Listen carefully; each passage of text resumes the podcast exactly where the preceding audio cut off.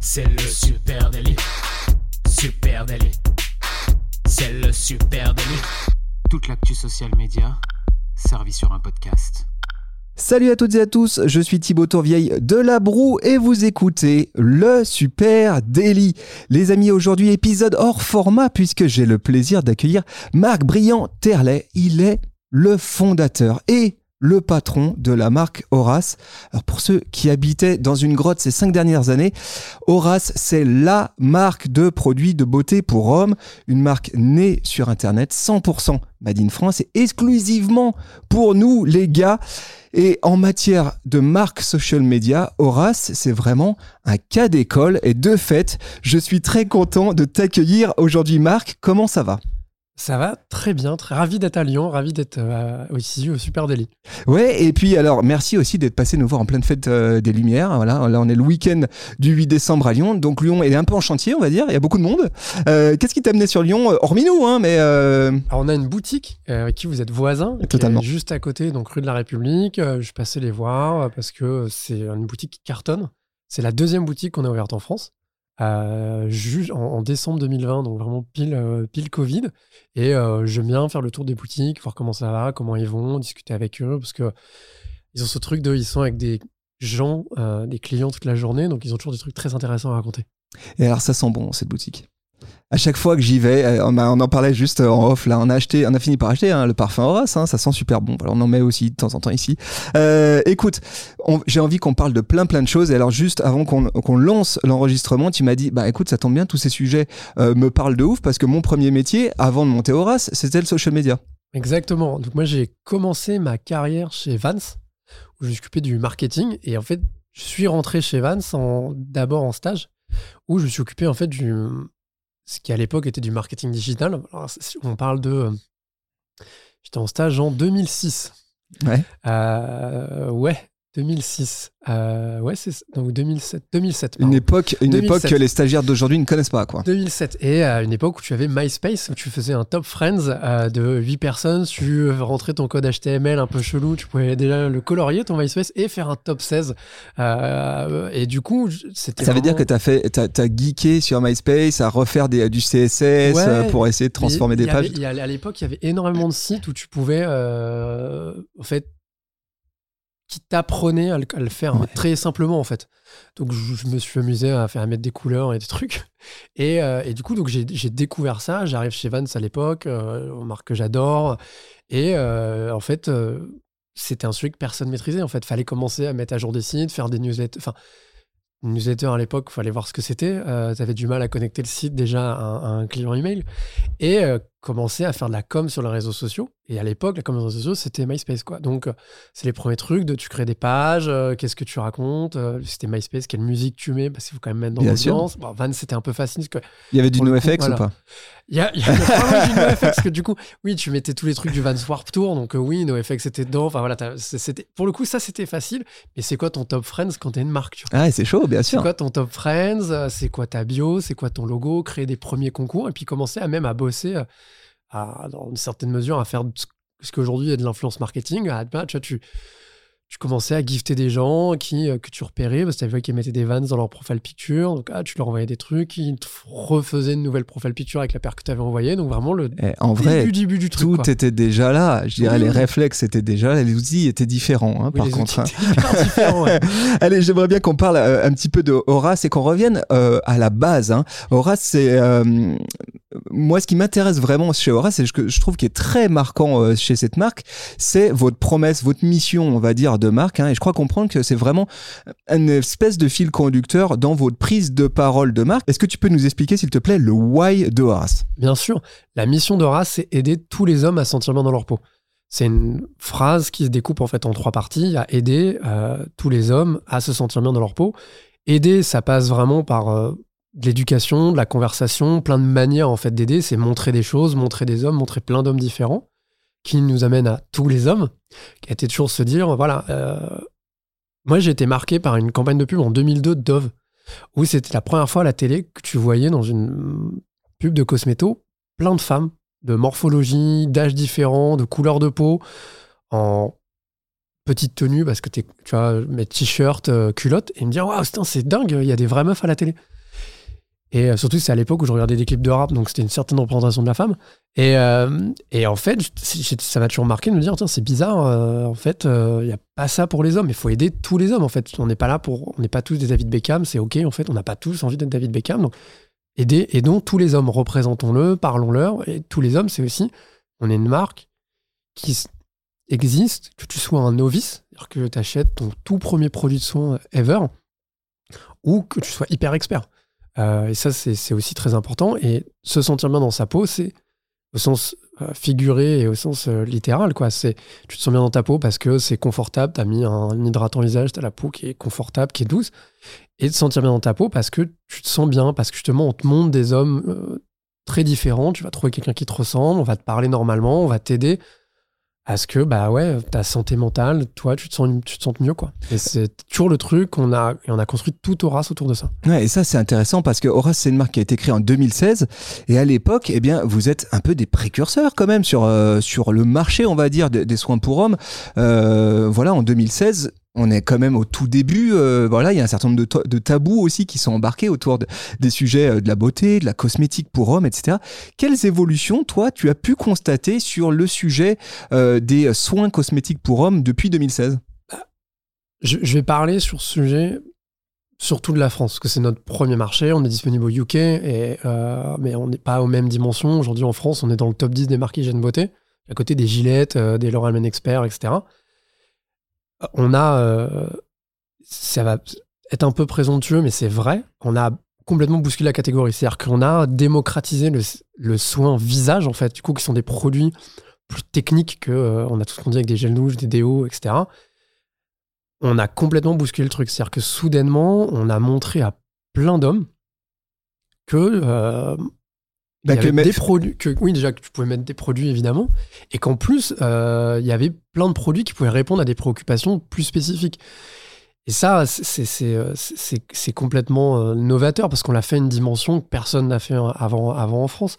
On, on est, pour te donner une idée, hein, on- on- à nous tout seuls, l'an dernier, on faisait euh, 10% des ventes de soins visage euh, en online et offline, hein, donc incluant ce que tu achètes euh, chez Carrefour et tout.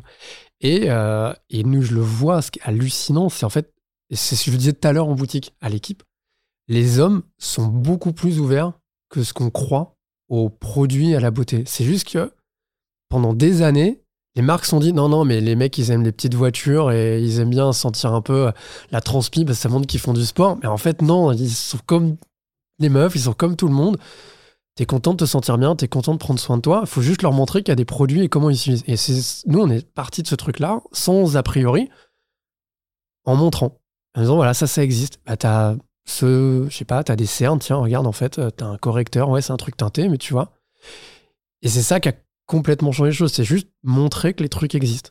Et alors, Horace, tu disais, c'est une marque qui veut parler à tous les hommes. Et du coup, moi, je me pose une question de marketeur. C'est, est-ce que, comment vous avez réussi sur cette base-là à travailler vos personas? Parce que toi qui es un ancien de cette partie qui est passé par le social media, tu, le sais, à un moment donné, on a besoin de persona, persona marketing, persona social media pour piloter euh, notre ligne éditoriale. Est-ce que ces personas-là, ils sont fixés? Et est-ce qu'ils ont évolué aussi avec le temps, avec la vie de la marque? Ouais, alors déjà, on a une grille de lecture qui est un truc que j'avais découvert une fois en glandant sur Internet. Euh, c'est euh, tout le monde connaît, enfin tout le monde. J'imagine que toi tu connais, tu sais, cette euh, t'es innovateur, euh, Oui. early adopter, etc. Et euh, une fois, je suis tombé sur un mec qui a fait l'association avec des émotions. En disant que en fait ton innovator c'est un lover de la catégorie, il vient, il est à, il est à fond, il vient parce que tu es nouveau et que tu brilles. La réalité c'est que il est hyper investi dans la catégorie donc il papillonne qu'ensuite, en fait, ton euh, early adopter, c'est quelqu'un qui est euh, un irrational. Irrational, ça veut dire, dans ce cas-là, hein, c'est quelqu'un qui va être surinvesti pour résoudre son problème, qui va être capable de franchir des frais de port beaucoup plus élevés, des prix produits plus élevés, attendre que les choses arrivent plus lentement, parfois en livraison, que quand tu vas juste en bas de chez toi euh, qui va plus comparer, tu vois, enfin, qui, et qui va aussi oser acheter une marque qu'il a jamais vue, en fait, comme l'innovator, en fait, Le- le- tu vois, comme ce lover, du coup. Il aime tellement la catégorie qu'en fait, de toute façon, il est habitué, il essaie plein de trucs. Le, mec qui est, qui irrationnel, il, veut tellement résoudre son problème, en fait, qu'il est prêt à perdre euh, 15 euros ou plus, hein, dépendamment. Mais en l'occurrence, pour nous, c'est plutôt 14, c'est plutôt 13-15 euros, donc ça va. Et ça, c'est déjà une première grille de lecture pour nous à dire, OK, déjà, en fait, euh, on va faire attention à s'adresser à des irrationnels et pas des lovers. Donc des mecs pour qui Horace, du coup du soin euh, pour le visage, des produits pour les cheveux, pour le corps, vont répondre à une préoccupation hyper importante. C'est ce qui fait qu'on a été aussi vachement drivé dans l'innovation produit par des produits très spécifiques, tu vois Qui résolvent un qui problème. résolvent des problèmes très spécifiques. Donc on a construit la marque comme ça, et ensuite, bon, on est, on est un peu sorti de ça, parce qu'à l'investissement on s'est un peu posé sur les personas. On avait des institutions qui étaient assez logiques, mais qui sont en fait aussi euh, de l'observation, tu vois. Euh, de toute façon, un, un mec, un homme qui va dépenser un certain montant dans des produits, parce qu'on est quand même un peu plus cher, tu vois, que ce que tu peux trouver en grande surface, c'est qu'a priori, il prend soin de son apparence. Donc à partir de là, tu peux quand même partir sur un certain nombre d'hypothèses que tu peux vérifier, hein, euh, pour le coup, et les, et les réseaux sociaux, c'est très bien pour ça. En regardant les pages qui sont likées. Euh, a priori, le mec, il est un plus gros consommateur de mode euh, ou de vêtements. Il va dépenser plus, il va être sur des marques qui sont un petit peu plus, euh, j'allais dire prestigieuses, c'est pas le bon mot, parce que c'est pas prestigieux au sens de, de- de- Un peu plus pointu. un peu plus pointu, mais sans non plus nécessairement être sur des choses compliquées. C'est un mec qui va privilégier Uniqlo, par exemple, pour prendre des basiques. En fait, on a commencé à le construire comme ça, et petit à petit, on s'est rendu compte qu'on avait en fait deux typologies réelles de clients chez nous, ce qu'on appelle des advanced, donc des mecs qui sont très calés en cosmétique, qui adorent ça, euh, et qui ont une vision assez holistique de la cosmétique. C'est euh, oui, ça doit être bon pour moi, ça doit être aussi bon pour mon environnement, donc je fais quand même attention à ce que j'utilise, à l'em- à l'empreinte euh, écologique de, des produits. Et à côté de ça, on a ce qu'on appelle des well-groomed, qui eux, en fait, sont. euh, L'important, c'est surtout leur apparence. Euh, Tu vois, la, la composition typique du produit, c'est moins le sujet.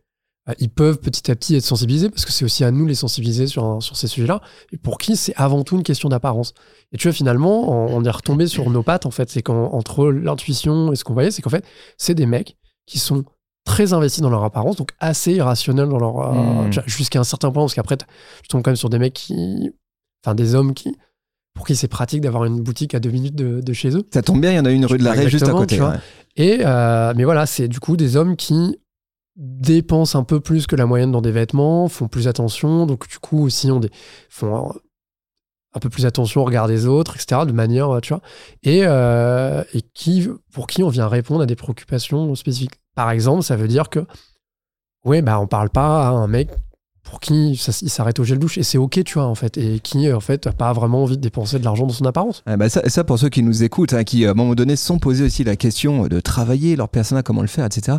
Euh, Marc, il a raison. Faut savoir faire des choix aussi. Il faut savoir être, euh, avo- avoir un peu de radicalité hein, dans, sa, dans sa prise de parole. Et aussi pour affiner derrière sa stratégie de contenu. Et justement, Horace, c'est une marque qui a toujours beaucoup investi dans le contenu. Moi, je vous suis à peu près depuis le départ. Et euh, sur votre site internet, il y avait un truc qui m'avait fait beaucoup kiffer. Je vous suis même à l'époque où vous étiez encore retailer, c'est-à-dire vous vendiez d'autres marques que la vôtre. Euh, je pense que vous commenciez à avoir un ou deux produits. Et la première chose, moi, qui m'avait fait euh, tilter, c'était ce que vous aviez investi en contenu dans vos articles, dans vos blogs, dans de la brand utility. hein, de la brand utility avec des articles sur le site web initialement. Aujourd'hui, euh, des vidéos YouTube, super pédagogiques. des formats vidéo courts. hein, là, vous êtes à fond euh, hein, pour expliquer, euh, bah, je sais pas, comment euh, prendre soin de ses cheveux, de sa peau, etc. À quoi elle vous sert exactement cette stratégie de contenu? Bah, tu vois, dans la mission, il y a aider. Et le contenu est là pour aider. En fait, c'est sa mission, euh, c'est la mission de la mission, la soumission de la mission. Euh, en fait, la, la, la, en fait, on a, on a construit la marque autour de trois choses, enfin une sorte d'oignon qui est, il faut des très bons produits, il faut du très bon conseil, et il faut une très bonne représentation des hommes. Et en fait, cette partie conseil, elle est essentielle parce qu'aujourd'hui, tu as plein d'hommes qui savent pas comment utiliser les produits, pour qui c'est un premier produit qu'ils n'ont jamais utilisé, ils savent pas dans quel sens, etc. Et du coup, Et tu sens juste ce, ce point-là, tu sens que c'est différent, tu as la présomption que c'est différent du marché des cosmétiques pour, euh, pour femmes? Ouais, mais t- t'as quand même un truc très réel, c'est que c'est moins dans la culture masculine en France, ou en Europe et en Occident de manière générale, tu vois. Donc, t'en parles pas ado. Moi, j'ai pas eu de discussion avec mes potes ados de quel produit tu es sur mon visage. Je... Produit coiffant, ouais, j'ai mis du Pento. C'est un bon choix ou un mauvais choix, mais On a tous mis des Mais trucs dans nos vois, cheveux un jour ou l'autre. Mais ouais. t'as- t'as- tu parles un peu de cheveux et de poils parce que c'est un truc très masculin, mais rentrer sur des trucs de visage ou des trucs même plus compliqué. Ouais, t'as, t'as raison d'ailleurs. Moi, la seule, je pense la seule conversation que j'ai eue qui parlait d'esthétique avec mon père, c'est mousse à raser et rasoir. hein. Je pense que c'est la seule que j'ai eue. hein. Exactement. En plus, dépendamment de la génération, t'avais pas forcément tous ces contenus sur YouTube, etc. Enfin, tu vois, moi, je suis une génération qui, pour le coup, grandit avec MySpace. Il y avait clairement pas de tuto beauté sur MySpace. Donc, j'avais personne pour répondre à mes questions.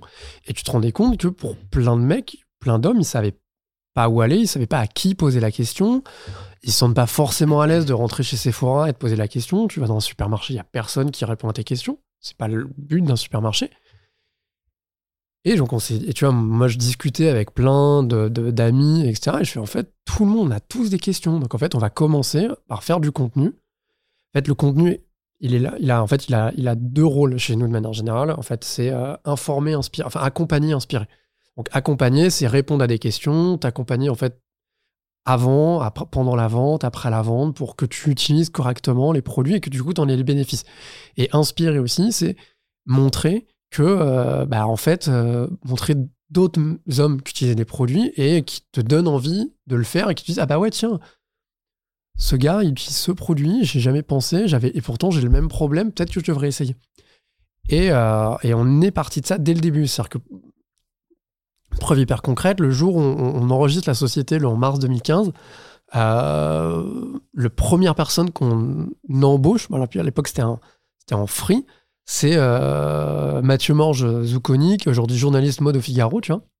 Et euh, je le prends pour faire tout le contenu. C'est-à-dire, je, Ouais, tu veux dire que c'est fondateur c'est d'Aura, ça le- Ouais. c'est euh, et la seconde employée, c'est Elise Kunku qui est toujours là et qui elle fait le développement produit. C'était ok en fait, il y a ça fait partie des très bons produits. Il faut prendre quelqu'un Elise et des très bons conseils. Il faut prendre quelqu'un Mathieu. Et, euh, et ça a jamais, ça c'est resté une ligne directrice tout le temps, tout le temps.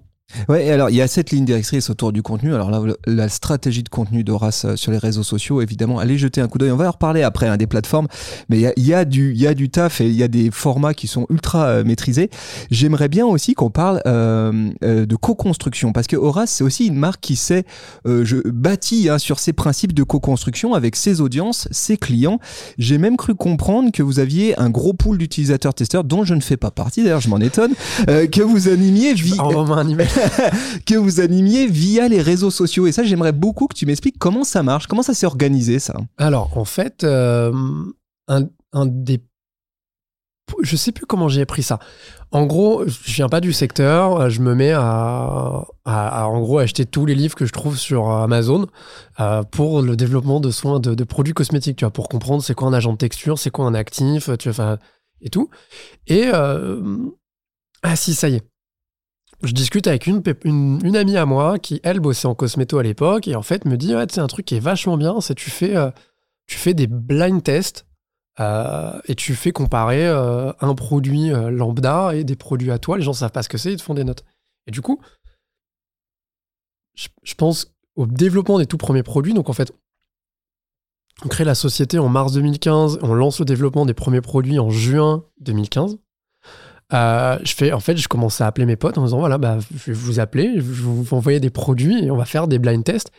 Et après, voir ce que ça donne et récupérer les informations. Moi, j'ai aussi un truc un- un- un- important. J'ai un master spé en anthropologie de la consommation. Donc, euh, Ah, d'accord, ok. parler aux gens, c'est un Parler aux peu gens, un- comprendre, c'est un peu un, peu biais, euh, un, biais étudiant. Et, euh, et en fait, on s'est toujours énormément focalisé sur ça. Et du coup, en fait, petit à petit, on a systématisé ça. On est parti d'un truc très à la main euh, avec des potes. On a d'abord créé un Slack client, tu vois, pour commencer à avoir des conversations, euh, discuter. On s'est rendu compte que c'était pas le super format parce qu'en fait, ça se transformait un peu en un Slack de support client. Hmm. Donc, euh, où est ma commande, c'était plus trop le sujet. Et petit à petit, en fait, on a dit, c'est qu'ok, on va euh, créer une vraie base de données, en fait, avec plein d'hommes qui ont envie d'essayer les produits. Et du coup, on a construit ça. On a 5000 personnes euh, qui sont répertoriées sur un questionnaire qu'ils ont rempli. c'est énorme. Hein, Et ça- du je veux coup- dire, cette base-là, 5000 personnes, moi, je- le chiffre euh, m'impressionne. hein. Et les gens, ils sont trop chauds pour essayer des produits. Non, mais en fait, c'est ça aussi. C'est toujours ça, des produits gratos. Tu les essayes, Ouais, on te demande ton avis. Alors, il y a quand même un processus. euh, On s'assure que tu vas quand même vraiment nous répondre, tu vois. Euh, mais tu reçois des produits. Quand, quand tu participes au test, tu reçois le produit fini. Donc il y a quand même as un intérêt à participer. Donc tu reçois des échantillons. Ouais. Euh, tu les testes et puis Mm. ensuite, c'est quoi le canal d'échange avec ce Alors avec eux, c'est du mail. Euh. Pour le coup, c'est l'équipe de développement produit qui leur part par mail, tu vois, et euh, qui récupère les données. On fait un peu de WhatsApp parce que c'est quand même très pratique pour le coup. Et, euh, et ça fonctionne vraiment, vraiment très bien. Et à côté de ça, on a un groupe Facebook euh, qui est un groupe de conseils en fait et qui est animé pour le coup par l'équipe d'expérience client où on, là on est vraiment dans des trucs de euh, je- tu vois, euh, j'ai les cheveux bouclés, comment, euh, qu'est-ce que je vais utiliser comme produit, j'ai des trous dans ma barbe, qu'est-ce que je peux faire, tu vois.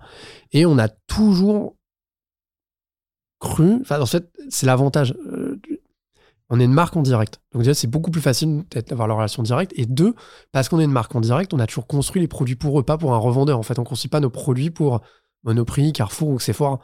Ce qui est le cas en fait des marques de soins. Parce qu'en fait, elles doivent s'adapter aux contraintes de leurs revendeurs. Nous, on en a rien à foutre en fait. On fait ça pour des clients. Et ça, c'est en fait, c'est une chance de dingue. Mais euh, tu vois, je, trouve c'est très intéressant ce que tu racontes là parce que bien souvent, euh, nous, qui sommes une agence social media, nous pose la question c'est quel est le retour sur investissement des réseaux sociaux? C'est la question euh, magnifique qu'on adore.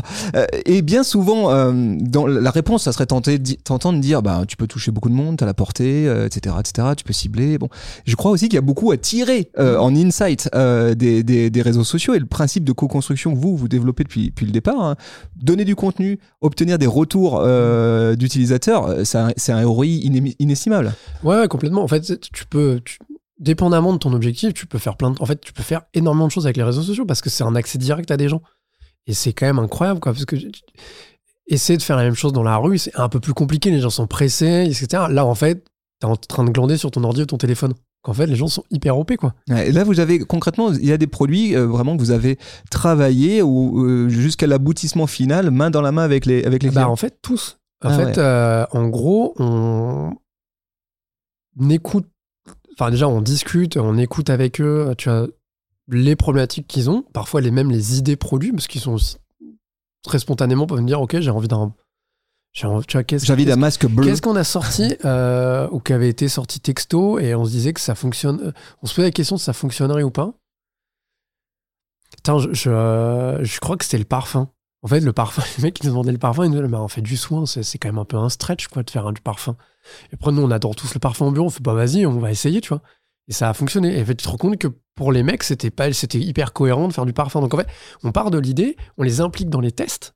Donc en gros, on fait euh, des é- équivalents de ce qui est en test réglementaire avec eux. Donc euh, une fois que c'est validé avec eux, on va le faire en vrai test réglementaire, donc avec un laboratoire indépendant, parce que tu as quand même passé par un certain process pour être homologué.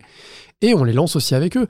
On fait énormément de contenu grâce, aux, et grâce et avec les utilisateurs. Quoi.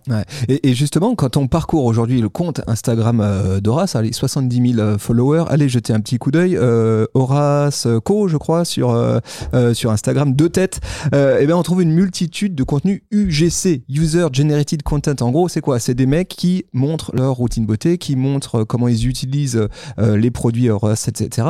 Comment est-ce que vous, vous organisez cette production de contenu UGC Est-ce que c'est lié au pool de, euh, cr- de, de testeurs ou est-ce que c'est encore autre chose? C'est autre chose. Parce qu'en fait, on a, on a d'abord, on a essayé avec le pool de testeurs. On s'est rendu compte d'un truc tout con, c'est que tout le monde n'est pas à l'aise devant une caméra. Ah, bien sûr. Parce qu'il faut être à l'aise devant une caméra, il faut être à l'aise à, à appliquer des soins, en parler devant une caméra, ce qui est un geste intime, tu vois, euh, pour le coup. Donc finalement, on a fait autrement. On a euh, déjà, on a commencé avec des potes, ce qui est toujours un truc qui fonctionne très bien. Puis si c'est tes potes, ils se rendent un peu service, tu vois. Euh, et en fait, petit à petit, on a construit en fait un pool de gens avec qui on fait des contenus. Euh, on a essayé des différents modèles. On a aussi testé tu vois, par une plateforme qui s'appelle Tister, mais Ouais, pour on nous, connaît ça ça. fonctionnait On a, pas. on a essayé ça. Ouais, retour mitigé, nous aussi. Voilà. de ce qu'on a Euh, tu vois, et en fait, euh, finalement, on le fait par nous-mêmes. C'est beaucoup plus simple. Donc, on, on va caster. euh, En fait, c'est du casting. Quoi. Ouais, Tu- justement, comment tu casses Parce que ça aussi, je- euh, les profils là des, des gars qu'on voit sur le, le compte Horace, c'est ex- extrêmement, comme tu as dit, hein, c'est ex- extrêmement pardon inclusif. Il y a tout profil de, de mecs. Euh, et ça, j'aimerais savoir comment tu arrives à ce niveau de, de tu vas sur Insta, quoi. Ouais. Tu vas sur Insta. C'est vraiment. euh, on- tu vois, c'est- euh, on, on- et, TikTok. Pas que sur, tu vois, sur Insta et TikTok, tu vois, tu as aussi des contenus qui apparaissent, en l'occurrence beaucoup dans TikTok, pour moins dans Insta. Et euh, on, on se les partage, euh, on, les garde même pour plus tard. Et, tu vois, et puis après, à un Mm. moment, en fait, on sort tellement régulièrement des produits que de toute façon, tu as des gens qui t'as bossé et qui sont très bien pour cet autre produit tu- avec qui tu vas retravailler. Et c'est vraiment. euh, Et, et de toute façon, en plus, on caste énormément pour les shootings produits. Ouais, c'est Donc ça. en fait, on va prendre les mêmes mecs parfois qui ont fait des shootings produits pour faire des USC en fait. Donc c'est quoi aujourd'hui Ces gars-là sont des ambassadeurs euh, de, de marque Est-ce que c'est des sont des key opinion Est-ce que est-ce que vous allez les chercher pour leur capacité d'influence ou pour leur Non. capacité de création de contenu? Non, il- les gens qu'on prend pour faire des contenus euh, sont pris pour leur capacité à faire des contenus. Ouais. Euh, ça peut être parfois du coup des gens qui ont un certain nombre de followers, mais le but premier c'est vraiment pas ça. Et après, il y en a d'autres fois, on a besoin de gens qui ont des followers et on les prend plus pour ça. Après, voilà, t'as des ponts euh, pour le coup. Bien sûr. T'en as un peu moins chez les mecs parce qu'en vrai, t'as moins de. T'as pas beaucoup de, de, de, de, de gros comptes beauté homme, en fait, ça existe pas. Euh, ou, ou, ou, à la, ou alors, c'est des comptes make-up, mais c'est du coup, c'est très c'est différent. C'est des audiences de nana, c'est pas, c'est pas la même chose. Euh, pour le coup, donc c'est vraiment. hum, Ouais, c'est- des gens qu'on prend que pour ça, quoi. Et alors, puisque tu parlais de TikTok, j'ai- vu que vous étiez sur TikTok. Je crois que ça fait à peu près un an, hein, si j'ai bien regardé. J'ai un Ouais, petit peu plus ou moins, ouais. Ouais, c'est ça. C'est quoi tes premiers retours, toi, en tant qu'annonceur Ah, euh, sur pas- la plateforme Il y a deux retours différents. Tu as un retour ads, un retour organique. Ads, c'est intéressant parce qu'il y y, a, y y pas mal de choses à faire. Tu as quand même une pression qui est moindre hein, aussi. Ouais. euh, Donc c'est moins cher, hein, Donc en fait, c'est moins cher. Ouais. Exactement. Euh, T'es content des capacités de ciblage? C'est moins bien que Meta, hein c'est un- moins bien que. Meta. Mais Meta, c'est un truc de dingue.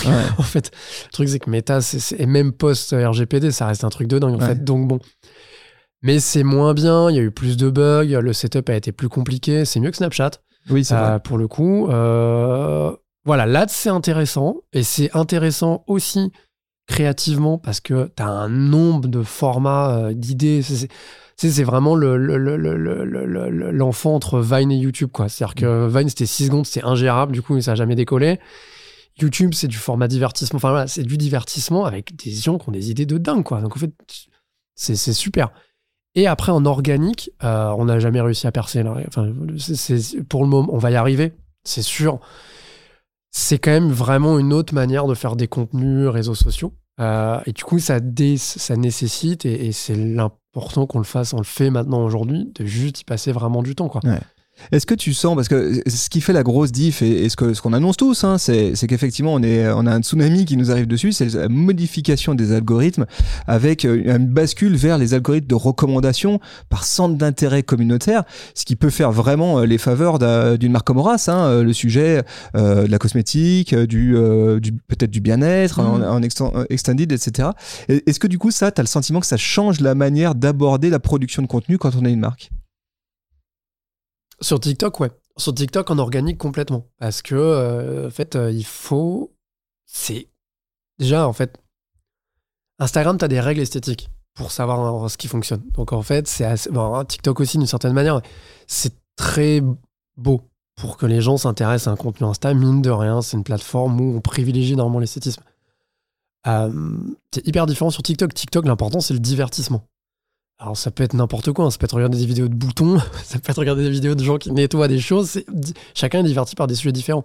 Et où euh, euh, accrocher des gens avec des trucs le plus étonnants possible. Ce qui est aussi, du coup, euh, ouvre des portes beaucoup plus importantes que, que, Insta.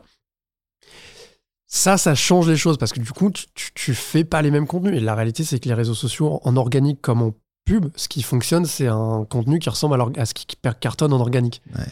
Donc, ouais, là, en gros, nous, on a les contenus réalisés. Nous, on est fort pour faire des contenus pour Insta. Aujourd'hui, faut qu'on réapprenne complètement à faire des contenus pour TikTok.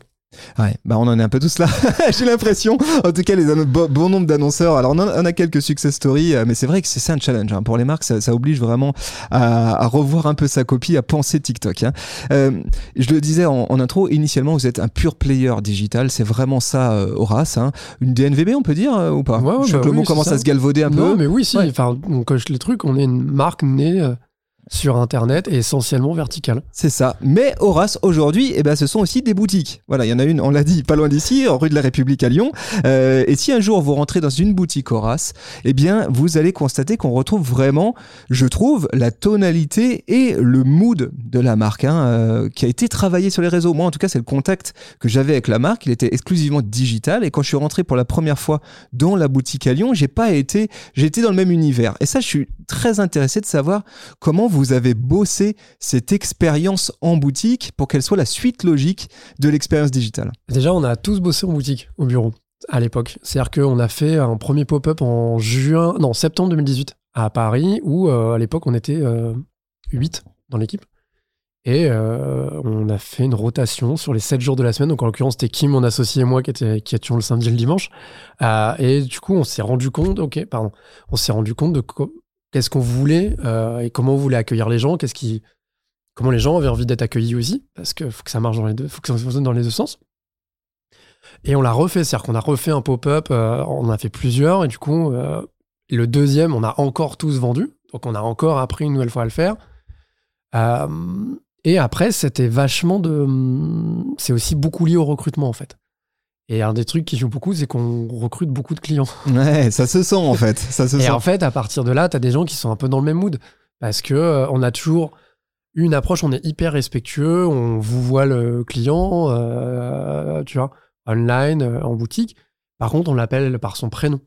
Et c'était un truc de oui, on est dans une certaine distance parce que t'as pas forcément envie de te faire tutoyer de prime abord. Euh, mais on va quand même t'appeler par ton prénom parce que c'est un peu plus décontracté. C'est pour ça qu'ils sont, en- t-shirt, ils sont en sweat, tu vois, euh, en chino, en basket et qu'ils s'habillent et ils ont les cheveux comme ils ont envie, tu vois, et, euh, et on... c'est pour tous les hommes, donc c'est pareil en fait. Et c'est toujours ce truc, tu vois, l'accessibilité, ça passe beaucoup par le ton, ça passe par ton look, ça passe par le sourire, tu vois, bonjour, comment ça va, tu vois, ça fait toujours plaisir. Et, euh, et on, a juste diffusé ça, et après, euh, ouais, on a, on a recruté, on a recruté par des clients, on me dit ça, ça joue de dingue, quoi. Mais aujourd'hui, je trouve que ça, c'est une vraie réussite parce que parfois, il y a des marques pour- qui sont dans des, dans des complications. Alors souvent, c'est parce qu'elles sont parties dans l'autre sens. Elles ont d'abord eu une, euh, des implantations euh, physiques, puis ensuite, elles ont travaillé une prise de parole sur les réseaux sociaux, et puis on voit petit à petit un décalage entre les deux.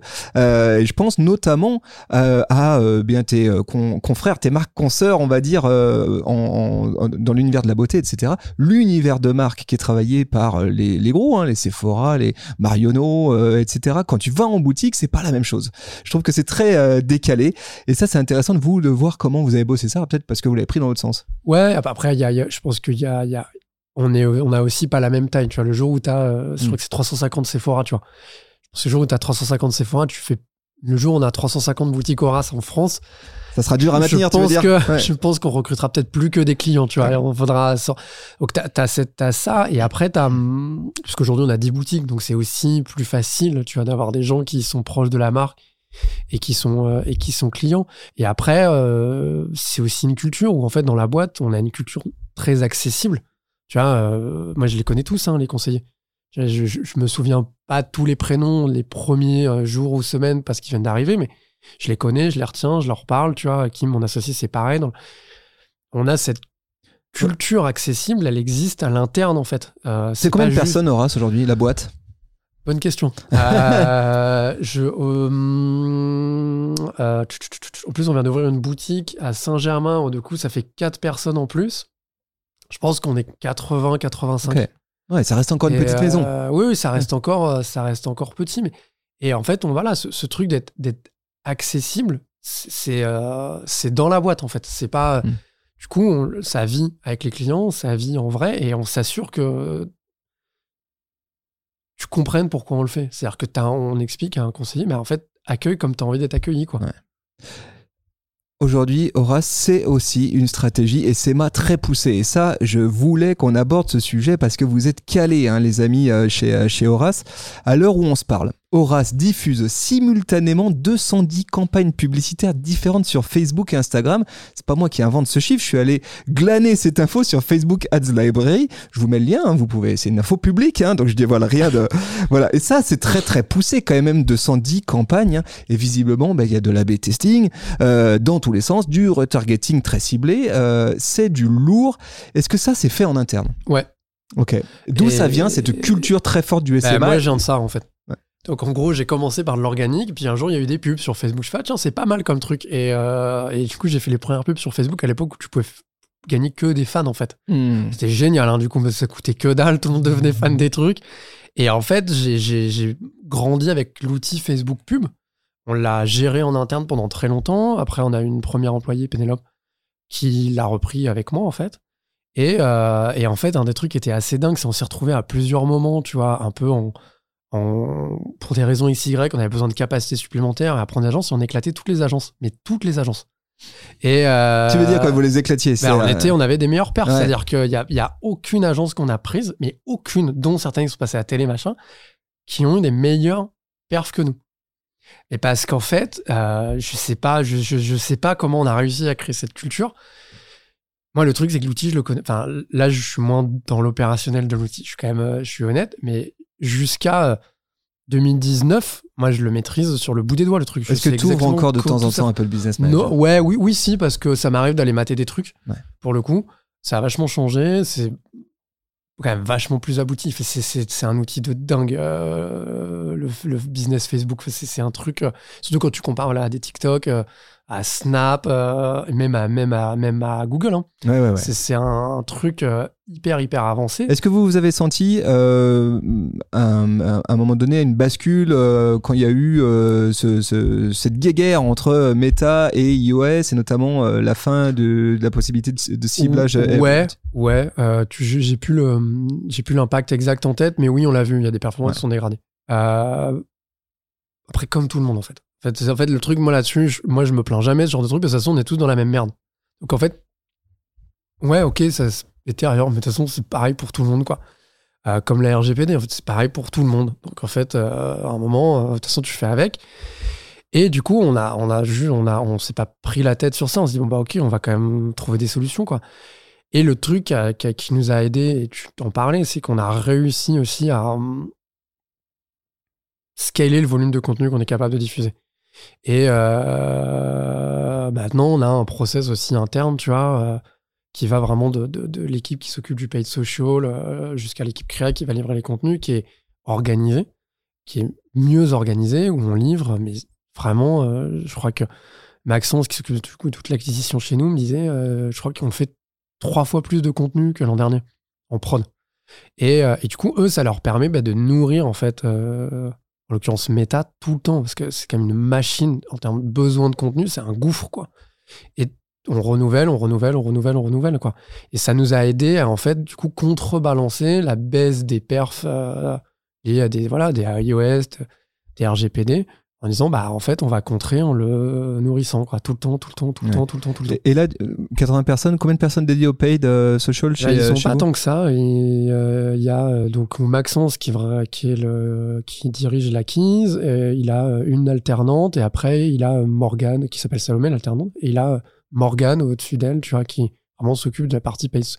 Ça bosse, Médias hein. ça bosse les gars, bravo. Voilà, j'en profite. Je leur glisse Et, un petit euh, mot. Ça, ça bosse, c'est c'est solide.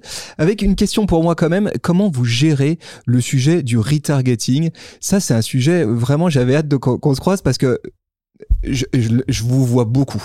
Je vous vois parfois trop avec un sujet euh, clé pour moi, c'est comment est-ce que vous avez réussi à craquer euh, la prise en compte de l'acte d'achat dans l'arrêt du retargeting? Est-ce que tu vois ce que je veux oui, dire? oui, oui, si, si. Bah, en fait, on a créé des custom events hein, pour le coup à un moment. En fait, déjà, un des trucs qui nous a vachement aidé, c'est qu'on a fait des, des intégrations tech très très tôt chez Horace. C'est-à-dire qu'en Ouais. gros, on a des outils comme Segment qui nous ont permis de, en gros, diffuser. euh, en fait, Segment, c'est un code euh, de base, un snippet, quoi, qui te permet de diffuser le même event dans tous tes softwares. Donc, en gros, que ce soit ton software email dans Google, dans Meta, d'avoir la même info au même moment et du coup d'avoir les mêmes events. Donc, le fait que tu as un achat qui est commencé, un achat qui s'est terminé, qu'est-ce qu'il y a dans le panier, etc. Et en fait, ça, on l'a vachement.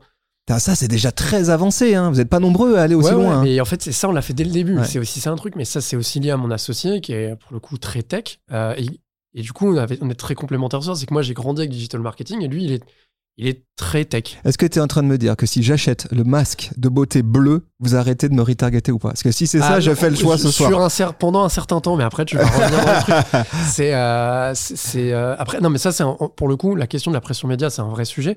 Mais Facebook a fait un choix, enfin Meta a fait un choix qui est rarissime. Ils ont décidé de pas caper. C'est-à-dire que tu ne peux pas, c'est un des rares outils en fait euh, de pub où tu ne peux pas caper en disant bon attends là ça va après cette fois. J'arrête parce que c'est une des règles marketing de base que j'ai Mm. appris. C'est ta pression média pour que les gens se souviennent de toi, c'est trois minimum. Mémorisation, ouais, Sept c'est ça, bien maximum. sûr. Ouais. 7, tu commences à les faire chier. Ouais, mais Meta, ils ont dit, on a rien à foutre des 7. je vais jamais empêcher les les gens. gars, et donc, en fait, Mm. ouais, voilà. Bah ouais, c'est qu'en fait, du coup, tu spends comme un ouf. Et, euh, et du coup, on, a, on s'est très out- on s'est outillé en fait très vite dès le début pour du coup pouvoir segmenter de manière super précise.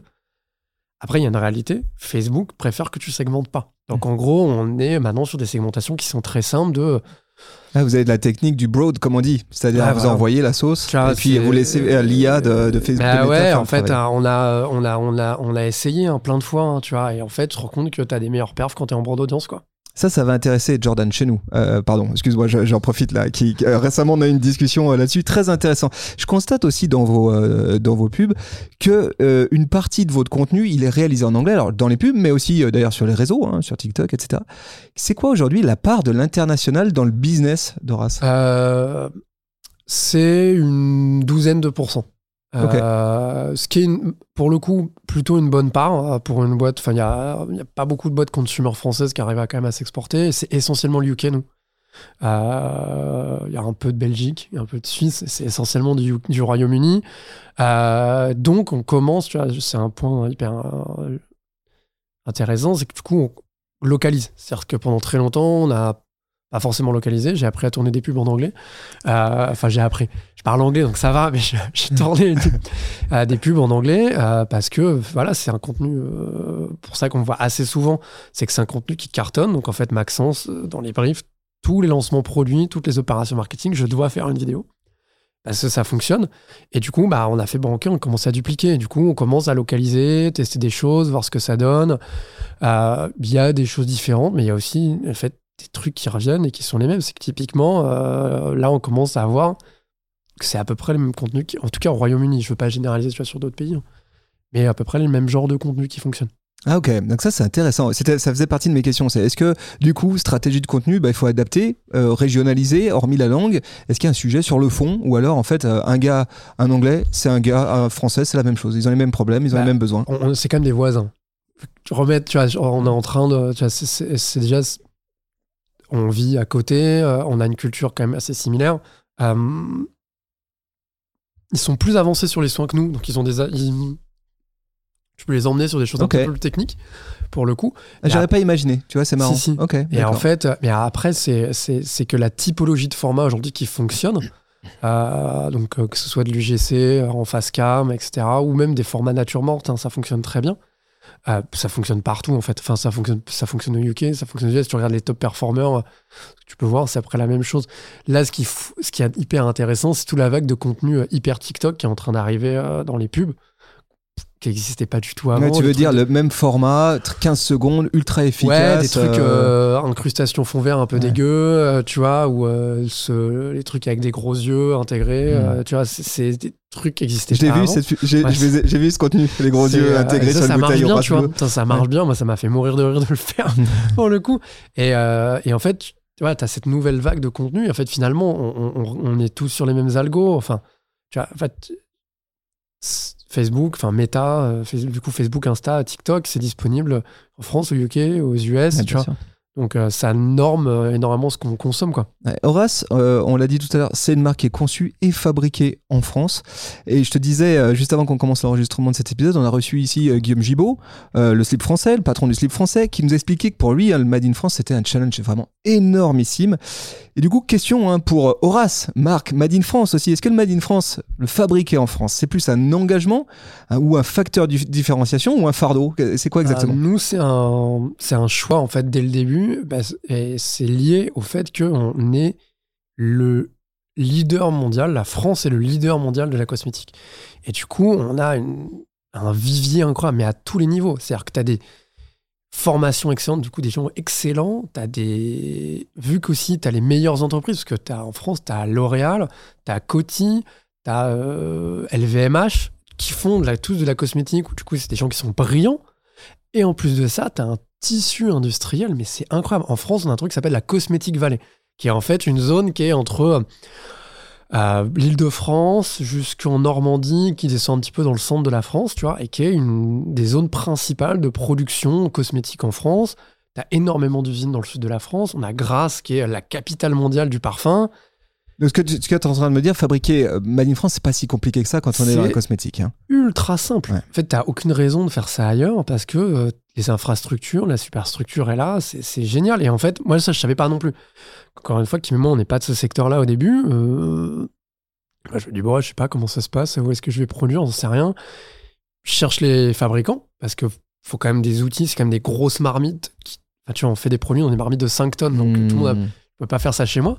Et en fait, euh, je me dis, je, vais en l'occurrence, je commence à trouver un répertoire. Je fais putain, mais c'est dingue, il y a des usines partout, quoi. Partout. Et tu te dis, c'est génial, c'est-à-dire que c'est un vraie industrie porteuse, c'est-à-dire que ça crée beaucoup d'emplois, t'as plein de gens qui en vivent. Et, est-ce qu'une petite marque qui arrive comme toi, là, est-ce qu'elle est bien accueillie ou est-ce que à l'inverse, euh, t'as, tout le monde qui se, qui, se crispe et qui dit attends, attends, attends, ici c'est chez nous.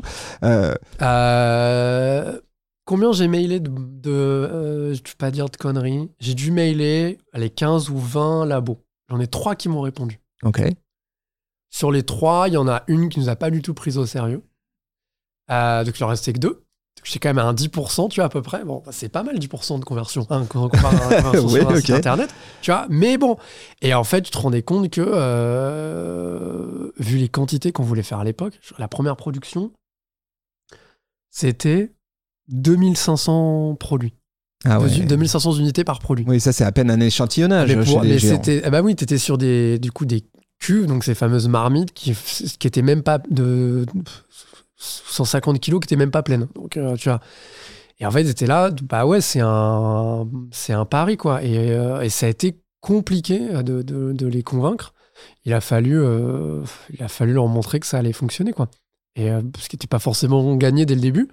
Et on a quand même réussi, en fait. C'est ça, je trouve ça quand même vachement bien parce que Ouais, ok, il y en a 10% qui me répondent. Après, euh, peut-être que euh, peut-être envoyé, j'ai envoyé ça avant l'été. Je pense que j'avais envoyé ça à la rentrée. il y a ça aussi. mais j'envoie ça fin, tu vois, fin juin, début juillet. Je pense que c'est pas le moment où tu bah maintenant qu'il fait partie des gros, Marc, il va te dire non, bah non, vous êtes les bienvenus. Euh, venez oui, maintenant, maintenant c'est différent. maintenant, c'est eux qui viennent nous voir. Mais en fait, finalement, c'est pas mal des gens qui ont accueilli, des gens qui nous ont fait confiance, tu vois. C'est une chance aussi. Donc écosystème plutôt euh, bienveillant, tu dirais en tout cas pour développer. Toi, tu ah t'as pas eu de frein. Et est-ce que euh, à l'international, aujourd'hui, tu nous as dit c'était c'était un objectif hein, d'Horace. En tout cas, il y avait des opportunités. Est-ce que c'est une force aujourd'hui d'être une marque de cosmétiques française made in France? Grave. C'est euh, comme l'accent un peu. Quand tu arrives en Angleterre, ouais, tu parles avec l'accent. toujours le mot baguette. en vrai, on, a, on est réputé pour un certain nombre de choses en France, d'un point de vue produit. On est réputé pour la gastronomie, le vin, de manière générale, la mode et on est réputé pour les cosmétos, le parfum, quoi. Ouais. En fait, euh, c'est euh, c'est incroyable. Et du coup, oui, c'est les gens parlent de nous plus facilement. Donc c'est un unfair advantage euh, clair. Eh ouais. ouais. Et, euh, et ah bah, ça, c'était. On en a hein, de temps en temps. Bah c'est très bien. Hein, c'est très, très bien. Allez, euh, ultime question. Hein, parce que là, en face de moi, j'ai failli d'ailleurs en intro dire j'ai avec moi Marc de Horace. Euh, parce que Horace, c'est vraiment une marque qui est fortement incarnée. Hein. Elle est incarnée par toi, euh, Marc. Voilà, Marc de Horace. Je me souviens même dès le départ, je recevais des emails. Marc de Horace, c'était comme ça que je crois que tu signais tes emails. C'est quoi la force aujourd'hui d'une marque incarnée? Euh, en fait, il y a. À quoi ça sert Il y a un truc IP qui a quand même vachement changé avec les réseaux sociaux, dans la manière dont nous tous, euh, et je pense particulièrement des générations qu'on grandit avec, approchent les marques. C'est que tu as, un besoin de proximité, euh, parce que tu te rends compte que ça existe. Et c'est marrant parce que c'est une manière dont euh, Sartre a expliqué ce qu'était le luxe. Pour Sartre, le luxe, c'est le fait qu'il y ait la relation la plus proche entre le producteur et le consommateur qu'en fait, du coup, tu as cette relation directe et c'est ce qui fait que tu as une relation privilégiée dans le produit et dans tes demandes. Et euh, les réseaux sociaux, ça a complètement fait péter les barrières où, du coup, soudainement, bah, ce besoin de proximité, tu pouvais le voir, tu pouvais savoir qui était, pourquoi il le faisait, tu vois. Est-ce qu'ils sont sympas? C'est quand même un vrai, tu vois, à un moment, euh, tu vois le, nombre d'histoires de gens, en fait, et notamment de mecs qui sortent avec quand même un paquet de trucs un peu dégueulasses, t'as aussi envie de savoir que t'achètes à des gens sympas. Et les réseaux sociaux, c'est super pour ça. C'est qu'en fait, tu peux parler à tout le monde et on a envie de savoir. En fait, c'est ça change tout. Le, le- le- le- le- euh, et pouvoir, pouvoir t'adresser aux gens, c'est incroyable. Et moi, j'ai, moi, j'ai découvert en fait d'abord par le mail, ça, cette force de ça, avant les réseaux sociaux, parce que tu avais une base mail et tu pouvais envoyer à tous tes clients une histoire en signant Marc de Horace. Tu vois, on l'a fait, Kim l'a fait, Elise l'a fait, tu vois. Moi j'ai tripé, alors, je m'excuse, on fait une digression, mais je tripais à l'époque où vous faisiez, vous avez été les premiers à ma connaissance à faire ça. C'est des techniques de gros hacking sur les emails où ils envoyaient, ils des petits filous, ils envoyaient des mails où il y a marqué re, deux points, re, deux points, comme si tu étais dans une suite de mails et euh, in fine, tu avais un bout de conversation c'est un très faux malin. transfert. C'était la- Ouais, le, on très a fait malin. ça pour un lancement produit, on avait fait un faux transfert. Ça, a Ça date, ça, c'était quoi On était en c'était- 2015, 2016 peut-être à peu près? Non, parce que les premiers produits, c'est novembre 2016. Le premier produit, c'est novembre 2016. Je pense que c'est été 2017. Et euh, je me souviens, j'étais au musée avec ma compagne. Et elle en avait trop marre. Elle fait putain, mais t'es que sur ton téléphone. Je fais, mais en fait, on a fait un email, il marche trop bien. et en fait, on se fait éclater. Tout le monde Et répond. là déjà c'était ultra euh, incarné parce que c'était une conversation entre toi et ton associé, je crois. En fait, ouais, il y euh, il y avait les quatre. Il y avait quatre personnes dans la boîte. Il y avait Mathieu, Élise, euh, Kim et moi. Donc vous avez, si je résume le truc, vous avez fait faussement fuiter une sorte de conversation privée euh, entre quatre personnes de la boîte à toute la base de données ça, Horace. un, sur un lancement de produit. ça, c'était un- en fait, c'était une conversation entre euh, du coup euh, Élise qui disait que le produit était arrivé, Mathieu que les contenus étaient faits, Kim disait que c'était en ligne, et du coup moi qui transférais cet email en disant c'est bon, c'est lancé. Et avec, avec, un, avec le nom du produit et un lien. Et les gens étaient là, genre, mais euh, vous nous avez envoyé un mail interne là euh, non. en fait, c'est fait exprès. Et c'est dingue, c'est la première fois que j'ai vu un screenshot d'un email sur un Twitter, tu vois. Ouais. Et, euh, et en fait, c'est ce truc qu'on a qui était qui est dingue avec les, les- avec le mail aussi, tu vois, qui est un, qui est un truc hyper sous-estimé. C'est qu'en fait, tu peux parler aux gens Tu- et les gens te répondent. Et pas que euh, des gens âgés, quoi. C'était des gens qui nous. J'ai répondu ce matin dans le train, donc j'étais dans le train de Paris-Lyon. J'ai répondu à un client qui fait le choix de me répondre à moi à un mail automatique. Tu vois, je lui ai répondu parce que je le fais. euh, en fait, c'est normal. S'il s'il se prend la tête à changer le mail pour me répondre, je vais quand même prendre le temps de lui répondre. Et en fait, c'est la, on a découvert en fait après ça sur les réseaux sociaux, en commençant à faire du facecam, en disant putain, mais c'est dingue quoi. En fait, on faisait du facecam, du facecam pardon, d'abord en organique. Je sentais que les gens accrochaient beaucoup plus aux stories en fait. Et euh, on a commencé à le faire en pub et en fait là, tu te rends compte que ça cartonne quoi. Ouais, donc on veut voir des gens, on veut voir des gueules, on veut voir qui est derrière le produit qu'on va aller acheter. quoi. Bah ouais. Bah ça se tient. Écoute, euh, en tout cas moi j'ai eu la, la chance de t'avoir allé une petite heure ici euh, en face de moi, Marc de Horace. Merci beaucoup. Super échange, merci pour toutes ces infos. Je suis sûr que vous qui nous écoutez là, vous avez euh, euh, pris plein de petites choses aussi pour nourrir vos stratégies euh, marketing. Où est-ce que où est-ce qu'on peut te suivre? Si on veut suivre Marc de Horace euh, en personne, où est-ce que c'est le mieux? Ah, mon Instagram, euh, MRCBT. Voilà, Euh, et regardez, c'est ça, c'est direct, direct euh, du, euh, de l'auditeur au producteur. Merci à toi, merci beaucoup. Merci. Et puis évidemment, allez suivre Horace sur les réseaux sociaux. Et donc je crois qu'il y a une ouverture de boutique sur Paris, c'est ça, une nouvelle? Yes, C'est quoi C'est la onzième du coup, c'est ça? C'est la dixième, euh, c'est la dixième, boulevard Saint-Germain à Paris, première rive gauche. Euh, Il y en a d'autres qui vont arriver au premier trimestre. Voilà, tout est dit. Euh, merci à toi, merci beaucoup Marc. Au plaisir de t'accueillir euh, une prochaine fois à Lyon quand tu passes. Tu viens nous voir, tu sais où on est. Ah, merci, merci de m'avoir accueilli. Merci à toi, salut, ciao, Salut, bye ciao. bye.